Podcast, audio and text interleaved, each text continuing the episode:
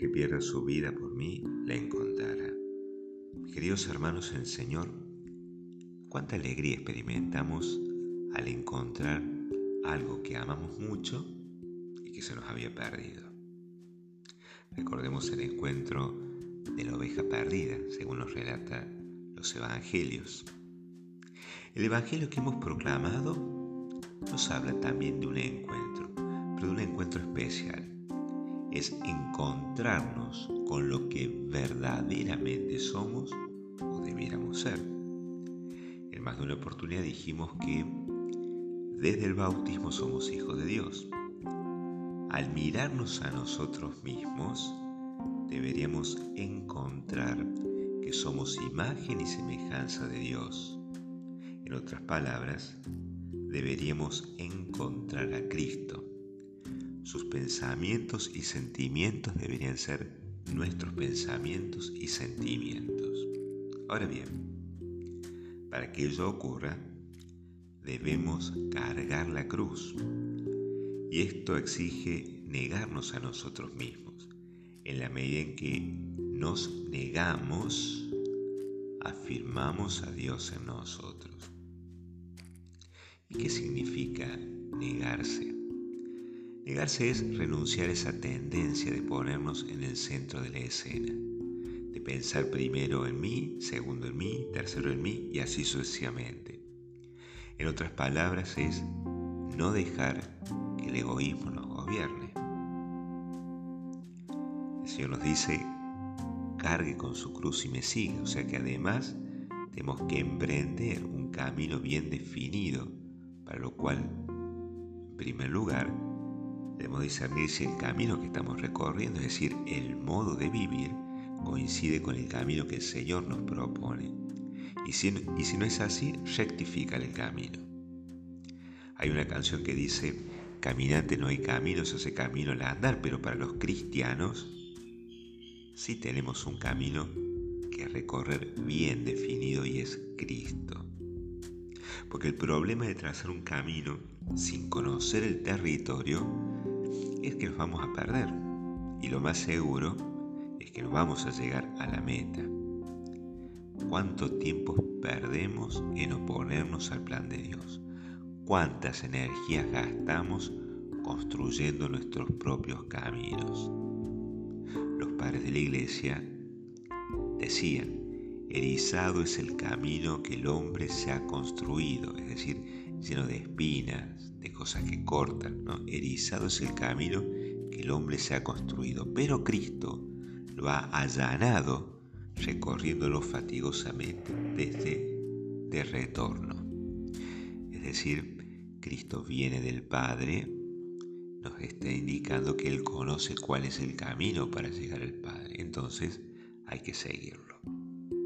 Y esto de ir negándonos a nosotros mismos, de seguir a Cristo, va a afirmar en nosotros a Dios. ¿no? Fíjense, nos negamos a nosotros mismos y afirmamos a Dios en nosotros. Y esto implica abrirnos a la gracia de Dios que va modelando nuestra imagen y semejanza de Dios, que por el pecado hemos perdido. Nos vamos encontrando con el bien que nos perfecciona. Vamos restituyendo, por así decir, nuestra identidad, nuestra verdadera identidad también nos impulsa al encuentro con los hermanos amándolos. De esta manera vamos viviendo una espiritualidad de la gratuidad que es el fundamento de la amistad. El amigo es aquel que se preocupa por la felicidad del amigo compartiendo su bien. Y Cristo es el amigo por antonomasia porque nos compartió su bien, su vida, para que tengamos vida en abundancia. Aristóteles, este gran pensador de antigüedad, sostenía, el hombre bueno debe ser amante de sí mismo, porque se ayudará a sí mismo haciendo lo que es noble y será útil a los demás. O sea, si nos verdaderamente nos amamos, tenemos que buscar nuestro bien, pero no el bien, los bienes que el mundo nos da, que nos dejan vacío, no, nuestro bien es Dios. O sea, nos amamos cuando buscamos a Dios y amamos a nuestro prójimo cuando nuestro prójimo también busca a Dios y lo ayudamos a buscar a Dios. Por eso cuando dice el Señor, ama a tu prójimo como a ti mismo, si yo me amo buscando a Dios, ese bien que me perfecciona, entonces así tengo que amar a mi prójimo. Que Él también busque a su Dios, a Dios, a el Dios que lo perfecciona. Y esto no es otra cosa que evangelización, que surge espontánea a partir del encuentro con Dios, como sumo bien y con los hermanos.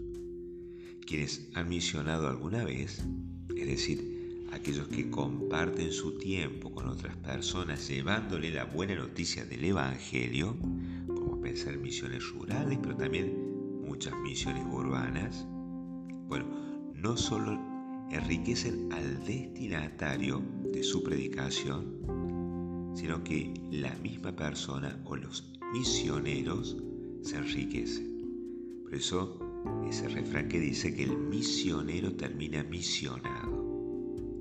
El Señor nos hace experimentar más de una vez que está con nosotros. Y hasta me atrevería a decir que cuando nosotros llevamos la buena noticia es como que toma prestado nuestro cuerpo. Es como que se encarnara en nosotros para, para hacerse próximo de aquellos que necesitan una sonrisa, un decir te quiero, de aquellos que tienen dolor en el corazón o en el cuerpo.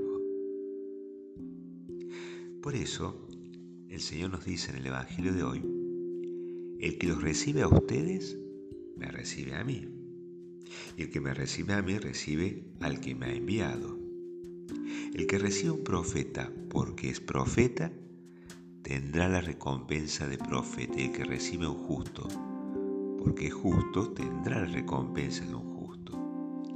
El que dé a beber, aunque no sea más que un vaso de agua fresca, a uno de estos pequeños, solo porque es mi discípulo, en verdad les digo que no perderá su recompensa. Y esto lo vivió de manera muy concreta aquel matrimonio anciano que recibieron Eliseo como un hombre de Dios, como un profeta. Y el Señor, que no se deja ganar en generosidad, los recompensó con aquello que tanto añoraban, un hijo. Allí vemos cómo la gratuidad se hace presente porque al recibirlo Eliseo no especulaban sobre la ganancia de su acción. Al contrario, hicieron en su hogar un lugar para que se aloje el hombre de Dios, para que se aloje Dios. A veces nos quejamos que Dios no se acuerda de nosotros, pero en realidad le abrimos las puertas de la casa para que charle un rato con nosotros.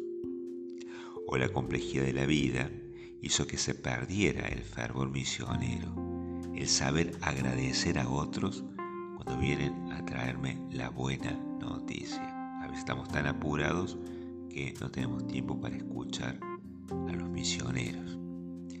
En un mundo tan cargado de especulaciones, de este te doy cinco para recibir cinco, los cristianos tenemos que responder con la amistad, porque refuerza la comunidad buscando que nuestras relaciones estén sostenidas por la caridad, no solamente por la justicia. La justicia es el piso, porque la justicia es dar al otro lo que le corresponde, pero si verdaderamente queremos crecer en amistad, tengo que dar de lo mío al otro.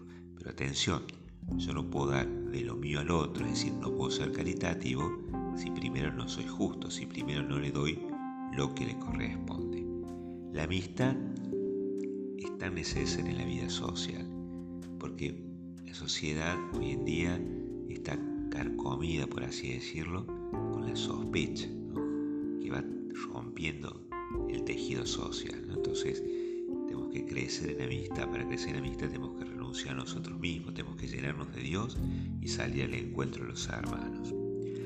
El que pierde su vida por mí la encontrará. Encontrarse a sí mismo es descubrir nuestra identidad de hijos de Dios que nos invita a negarnos para abrazar la cruz y seguirlo. Y de esta manera vamos afirmando a Dios en nosotros. Nos va devolviendo el ser su imagen y semejanza es decir, nuestra propia identidad, y esa experiencia la compartimos con los hermanos. que ellos también se encuentren con el bien que los colmará de bendiciones. Que Señor derrame en nuestros corazones la gracia de emprender esta gran misión. Que así sea.